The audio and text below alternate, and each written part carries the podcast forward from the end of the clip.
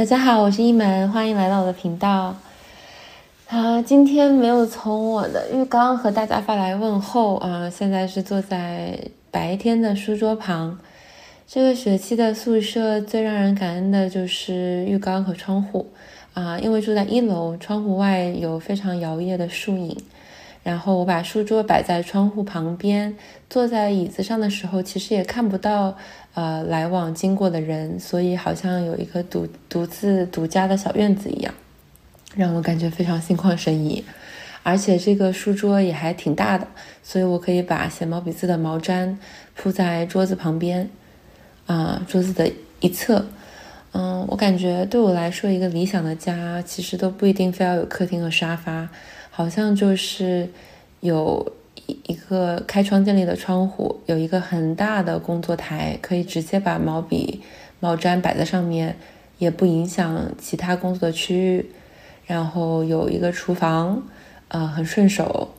呃，就是就厨房的各个部分都很顺手，也不需要太特别大。然后有一个浴缸，我觉得就很好了。啊，床甚至都不是我首先想到的东西嘛，所以这么来说，我的这个新宿舍虽然旧，但也还挺宜人的。今天这期播客和以前不太一样的是，以前的播客我都是开麦以后直接讲，讲完了以后我才决定它的题目是什么。但这期播客我已经把题目想好了，这个题目就叫做“黄一门，你这个笨蛋”，听起来是不是有一点？凶有点自我责怪呢，嗯，但其实本期我的主题其实是体会对自己的另外一种温柔，啊，为什么呢？它的起因其实是昨天晚上我读李欣老师的文章。李欣老师是一个中医的老师，他写过几本中医启蒙的书。前段时间我的朋友小静推荐给我，然后我读了以后又马上推荐给了我妈妈，然后推荐给了我其他的朋友。嗯，总之，我觉得李欣老师是一个有修为的人，呃，所以他的中医书不光是中医，更多的也关于一个人怎么活，嗯，怎么过生活这样子的一些，我觉得更加宽泛的主题。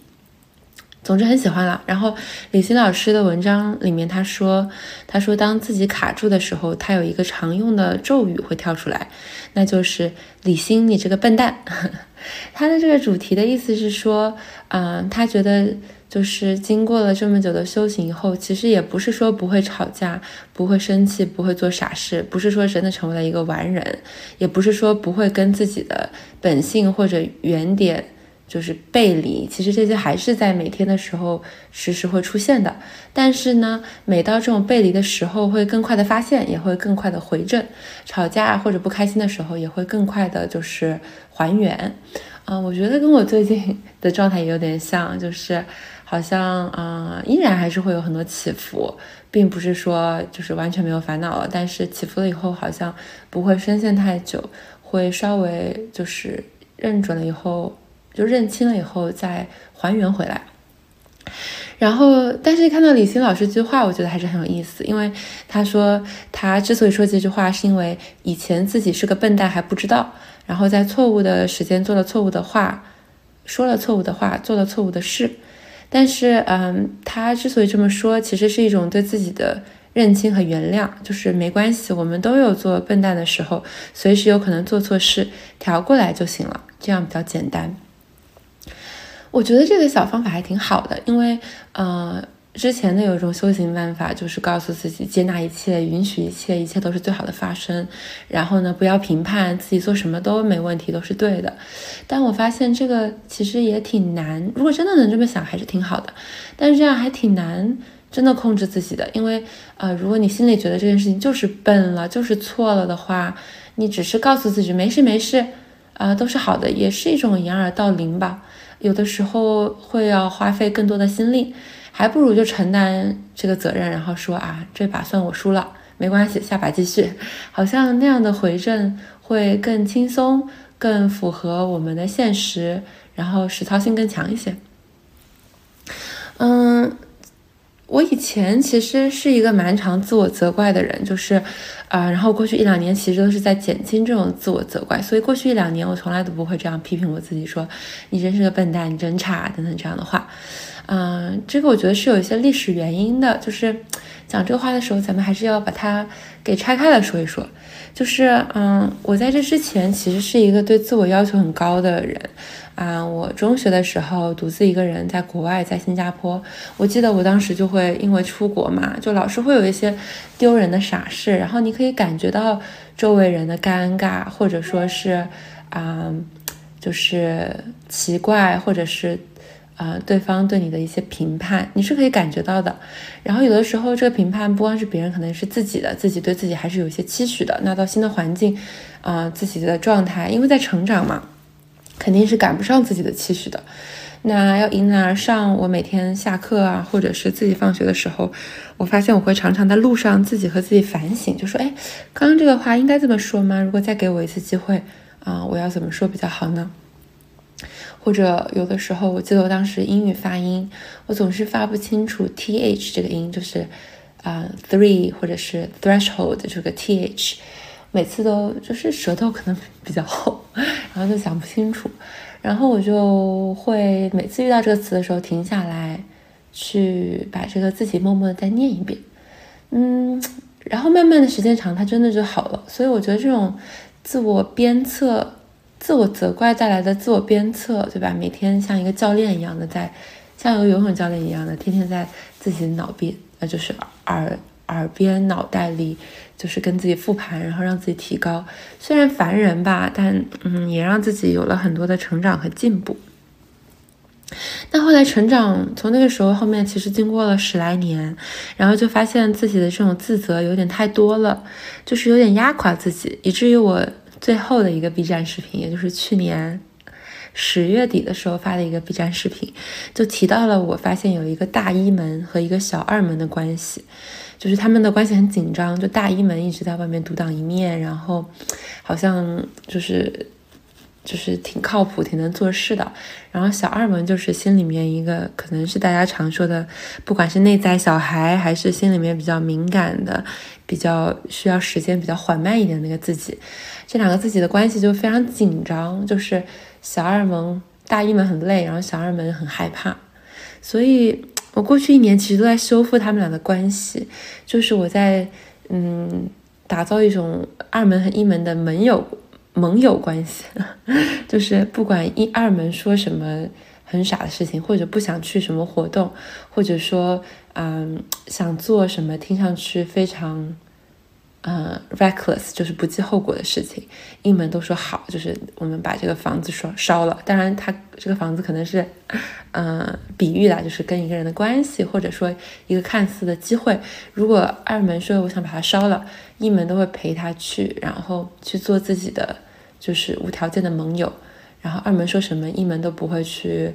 呃，打断或者说去。反对，而是去就是 yes and，就是好，那我们要不再怎么怎么样，就是在他二门的想法上去建造，而不是去拆除。啊，想做什么就去做。所以经过过去一年呢，我觉得二门和一门可算是好朋友了。他们中间终于有了一种怎么说所谓的 psychological safety，就是心理上的这种安全感。嗯，但完成了这个阶段以后，我最近我发现，嗯，但是虽然他们两个中间能有这样子就是亲密无间，呃，互为盟友的关系，但二门总归是需要活在这个真实的世界的，啊，总是要出去摩擦的。且真的问二门自己内心，二门和一门，他们都不想生活在一种情绪的真空。因为发现你情绪上越骄纵自己，好像自己就会变得越敏感，越受不了风吹日晒哈。但其实二门和一门都是喜欢在真实的世界去摩擦和锤炼，然后在中间去体会和长大的。所以，呃，如果一切都随着二门的心意来，然后希望二门不摔跤，基本上就是把它放在一个真空里，而且是一种粉饰太平。嗯，所以最近就会又觉得说，那。要不还是让二门到泥土里面去吧，就是是泥土而不是水泥地，就是摔一摔跤也不会擦破皮，就是去捶打去犯错，然后呃摔跤了就摔了嘛，不能不小心摔跤还要假装说啊那是我故意的，那也是种自欺欺人，那骗别人也骗不了二门和一门自己嘛，对吧？所以，嗯，摔跤是必要的，但重要的是摔跤以后承认它，然后拍拍衣服走下来，不在中间，嗯，就是沉溺太久，不因为摔了一次跤失去了继续往下走的勇气，而是摔了跤以后就洒脱大度的拍拍身子，拍拍衣服站起来，然后继续往下走，嗯，所以。呃，我们现在讨论的黄一萌，你真是个笨蛋，不是那种黄一萌，你真是笨蛋，你一无是处，你的人生没有意义，你现在就不要活了，不是那种就是非常打压和毁灭式的告诉自己是个笨蛋，而是说，哎，黄一萌刚刚那把没搞好，你真是个笨蛋，哈哈哈哈哈，哎呦，笑得好假，但是就是就是这样子的来承认自己在有些地方做的不好，以及当时心里面自己是对自己有自责或者觉得懊恼的。嗯，然后借这个机会，在这个播客里把这个懊恼的片刻讲出来，放在这里。然后，既然它已经存在这个播客里且说出来了，我希望它就像一滩啊洒在地上的水一样，就自动蒸发升腾，进入这个生态循环，而不是被关在一个很小的小罐子里，然后锁在我的心里的这个橱柜的角落。嗯。嗯，一方面没有看到它，呃，一方面又掩耳盗铃的假装它不存在，啊，我不想让这个水被这样封存起来变坏，我想让这个水摊在太阳底下晒干，所以这次播客我就斗胆的请大家跟我一起倾听我这一周的摔跤和笨蛋时刻复盘，然后让阳光把它们晒干，让这些水被解放成水蒸气，再次蒸发在大气层中。所以，啊，就是算是把这些事情列出来，然后送他们走，一种握手言和吧。所以这期节目就叫做“黄一门，你这个笨蛋”。那从上周到现在有几个笨蛋时刻呢？我梳理了一下，一共有八个笨蛋时刻。第一个就是啊，上周我们是我是上周美国时间周四发的视频，然后周四下午其实就上了我们的第一个就是 Touchy Feely 啊 Inter Interpersonal Dynamic，就是一些大家在一起谈感受和人际交往的课程。然后那个课上，嗯，我就呃很自大的给同学了一些建议，就是我自以为自己情商很高，然后在。呃，几个同学没有要求建议的时候，我就越界的去分析了他。就是当他说啊，我感觉我不是很有共情能力的时候，啊，别人都在给他一些啊如何更有共情能力的建议，我可能就有一点之前那种呃野生民间心理咨询师的这种这种毛病，然后我就上去说啊，我感觉到你对你自己太苛刻，你对自己不够有共情力。然后这句话当时听起来很。很聪明，但是我觉得没有被他很好的接受。然后我回头自己想了想，我觉得这其实是有点越界、有点自大的一个时刻的。然后，嗯，我过去一周还是老想这个事情，觉得自己挺蠢。那我现在把它晒干，我决定释放自己这个愚蠢的行为。啊，没关系，我也是好心嘛，我也在学习。好的，那第一位犯人就犯人黄一门一号就现在，嗯嗯判判刑，呃。判黄一伦，接下来下一节课更有觉知。好，服刑结束以后就可以无罪释放，耶！好，第二个，第二个让我觉得很蠢的时刻，这件事情很影响我这周，就是周四的时候，我十点下课了，然后我去参加我们学校的一个活动，叫 Beer Pong League。Beer Pong League 就是大家在呃晚上的时候去酒吧里面玩那个。乒就桌面乒乓球，就是把乒乓球扔到那个 喝酒的酒杯里，啊，扔中了就能得分，啊，这么一个活动。然后呃，我玩的很开心，然后也跟一些同学就是就是，反正就有了这样的呵呵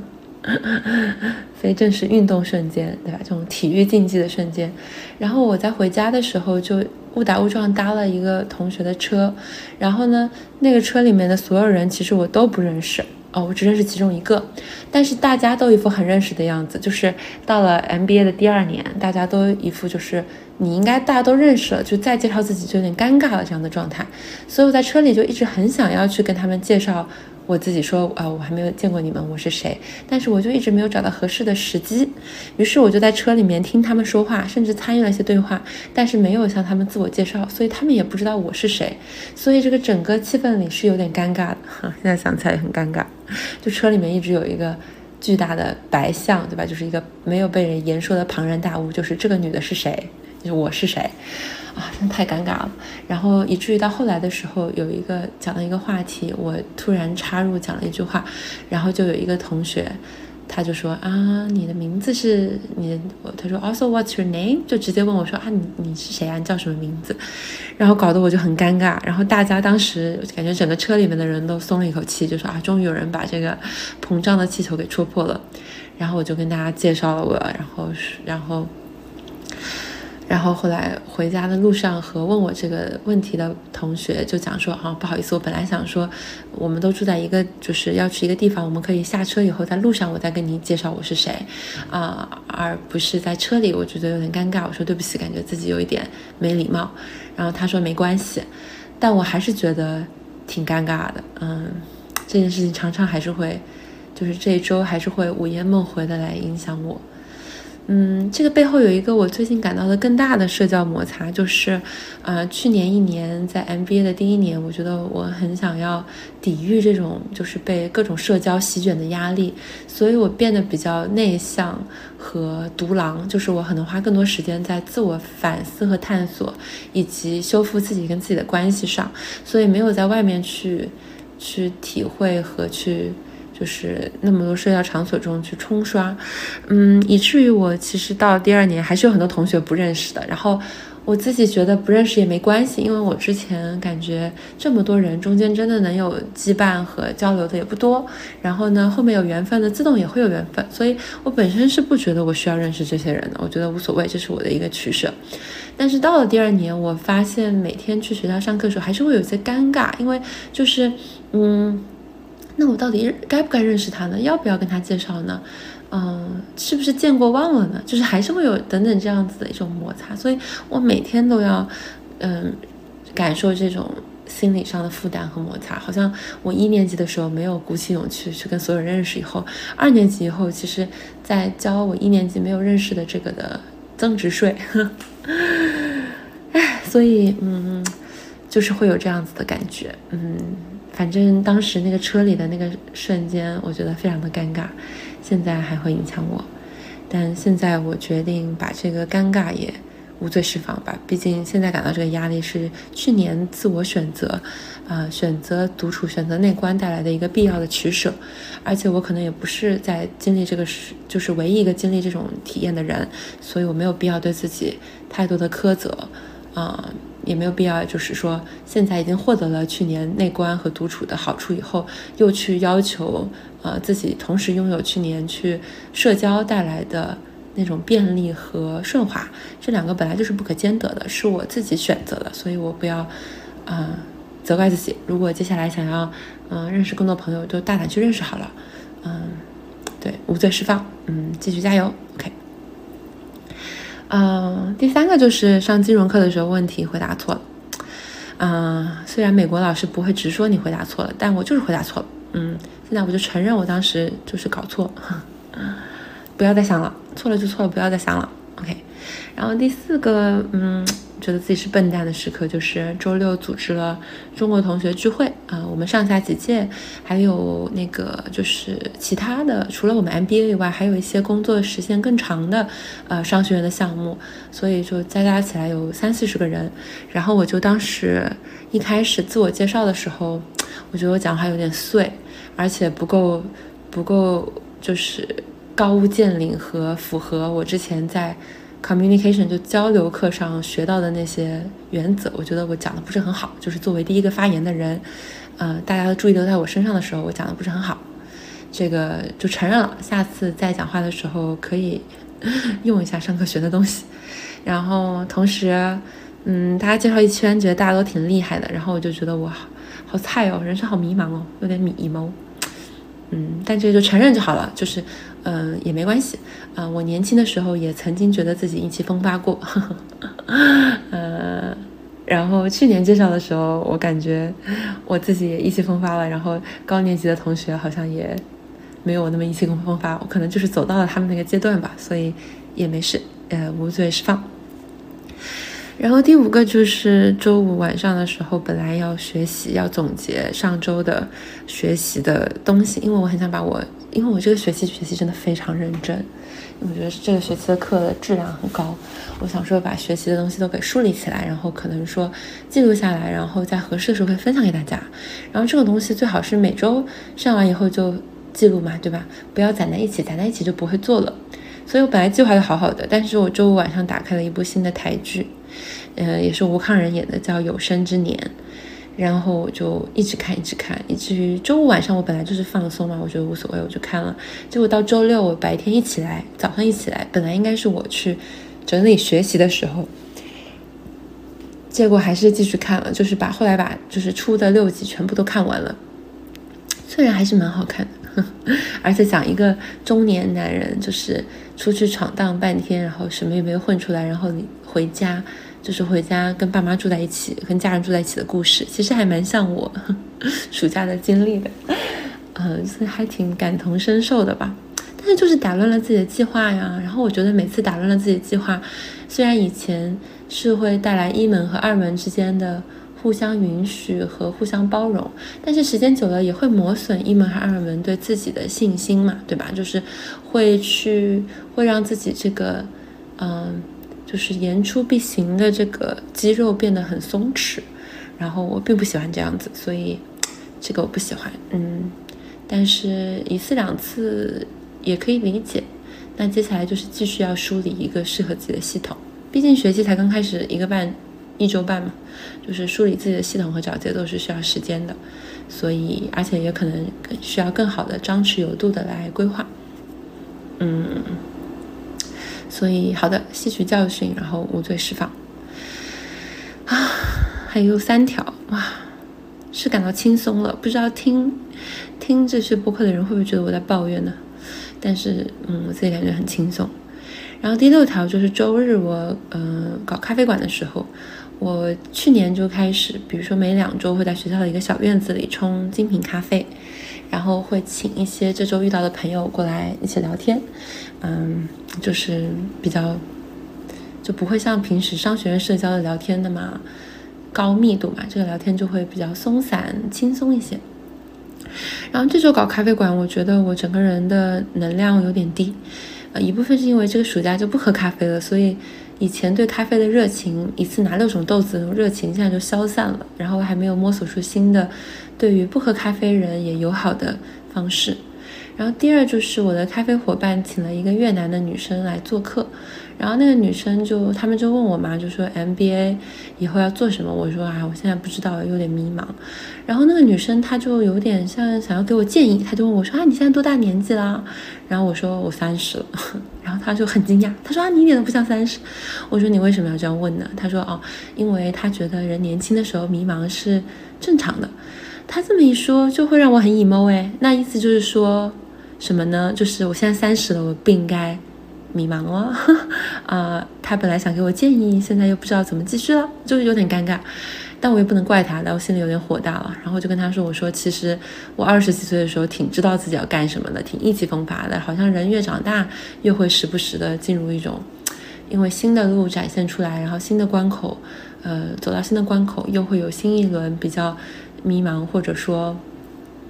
比较没有方向的阶段，或者说觉得卡顿的阶段，所以我不觉得这个是线性的，啊，我就这么跟他说了吧。但导致后来我就是跟他交流有点提不起劲来，好像没有很快的能从这个交锋中恢复。然后我就啊，呀，我也算是能更给，就是以前小的时候碰到一些比我大几岁的人，但是他们好像呃有很多问题的人，更多同理心了。我也觉得我不应该站在一个更年轻的角度去给人家建议了，因为，嗯，其实人家可能我现在这些状态他都经历过了，他是走到了另一个山脚下，呃，是进爬过了我这个山顶，又走到下一个山脚下的体会。其实我并不站在比他们更高的地方，嗯，我觉得这个也给了我挺多的反思。第七个黄一萌，你真是个笨蛋的时刻，就是关于跳舞。嗯，周一上跳舞课的时候。我在一个所有人都跳对的地方，就是我们要转圈然后倒下。我在现代舞这个事情上，我好像永远搞不清楚步伐，就是我好像比较知道上肢的动作，我每次踩脚步总是有点搞不清楚。然后呢，对于现代舞的这个转一圈倒地，因为现在我很喜欢倒地，然后地板运动嘛。我就总是有老老是弄不清楚，然后这次就是要做反方向倒地躺的时候，我就是跟所有人都做反了方向，就所有人都往左边，然后我就搞晕，然后往右边，然后嗯，后面有一块跳舞的地方，我整个人节奏也出错，然后最后啊，我们有几个八两个八拍 freestyle，我其实很爱 freestyle，我觉得我也挺大胆的，但是 freestyle 的时候我又差点在地上摔跤，但是我就是摔跤的时候我。马上就是又调整过来了，所以没有就是出大球，就是整个摔到地上就是趴下。但是，啊，仔细想想，我之前在各种跳舞课都遇到过摔跤。我以前在新加坡的时候排练跳那个快闪舞的时候，我整个摔到膝盖骨折。然后上次去年上编舞课的时候，大家就是一边跳一边大喊，就是大家老师想要解放天性，结果我一开始一边跳一边大喊的时候。就把脚踝给崴了，哎，我怎么老是摔跤呢？反正是老是出糗，然后呢，每次这种出糗以后，二门就会觉得很丢人，一门就会说，哎，没关系，没关系，就当没有人在看你，嗯，好像很积极的，就是就是过了。但我发现这些每一个以前出糗摔跤的片段，现在其实都印在我的脑中，我就是还是觉得很丢人啊，哼。啊，所以现在把它说出来，可能可以让他把我放在心里的这些瓶瓶罐罐全部都倒在太阳下吧。反正我就是觉得很丢人，就跳舞课总是出糗，但是出糗也不会阻碍我继续去跳上跳舞课的，我还是要继续去上，因为我是为了我自己去上的，不是。不是，就是人家交钱让我去跳。如果人家交钱让我表演，我出糗了，那我应该责怪自己，因为这是我自己不专业。但没有啊，是我花钱上学去学跳舞的，所以我中间出糗犯错都没有关系，因为我不欠任何人，对吧？对吧？我不欠任何人，所以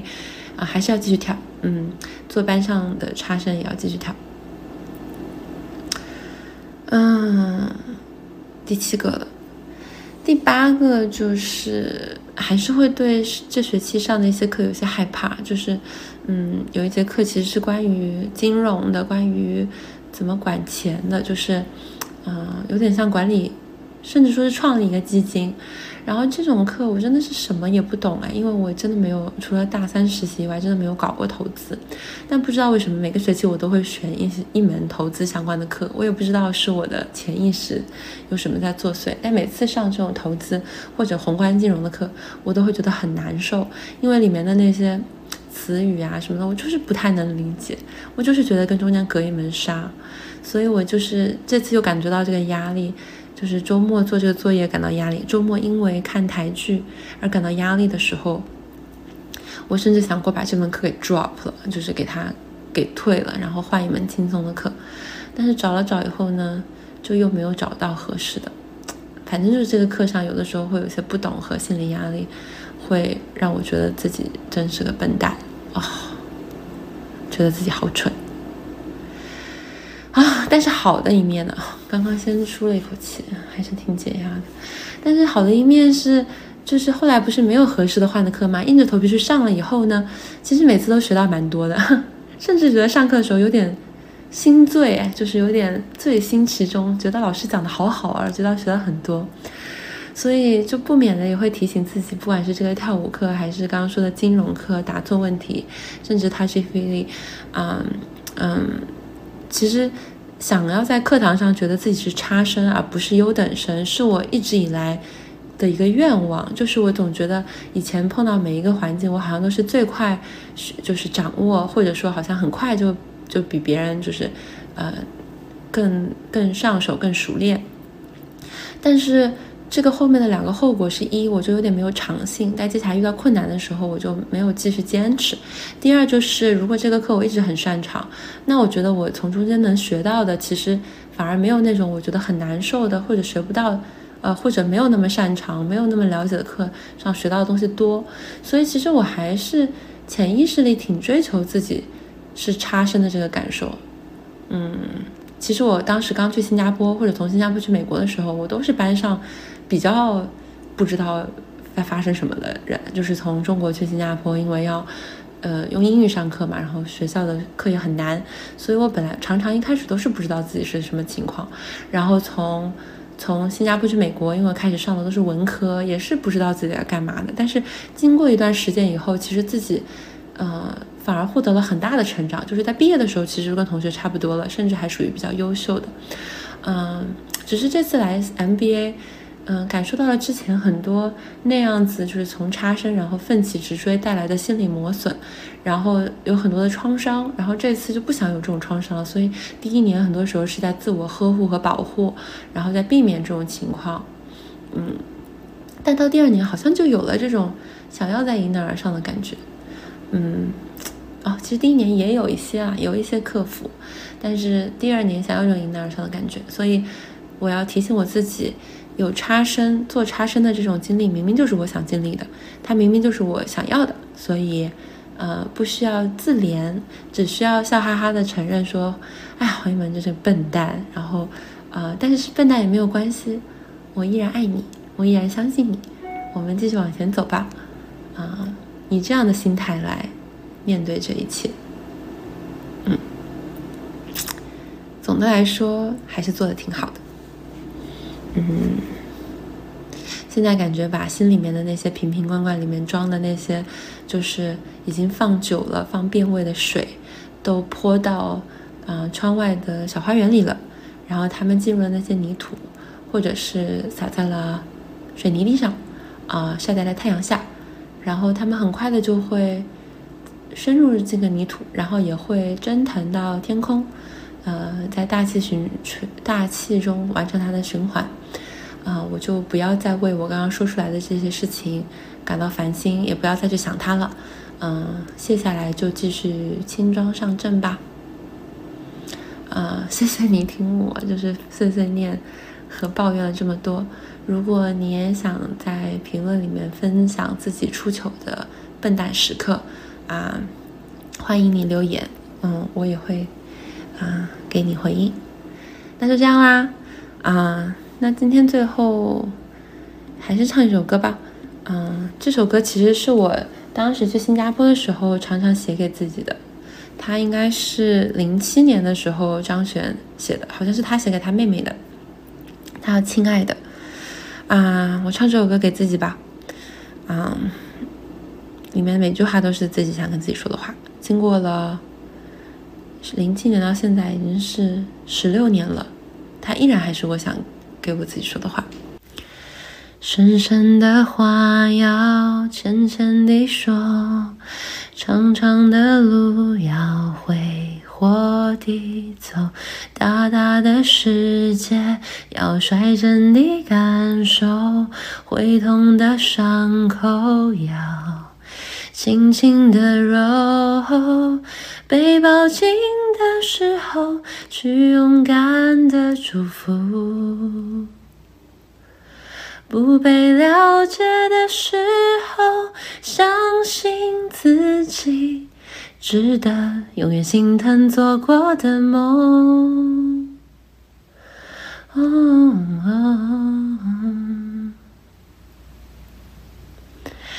在乎的人要傻傻地爱，经历的事就慢慢地来。想法很多的时候要细腻的用。拥有一切之后，就让它走，在某个角落放一首歌。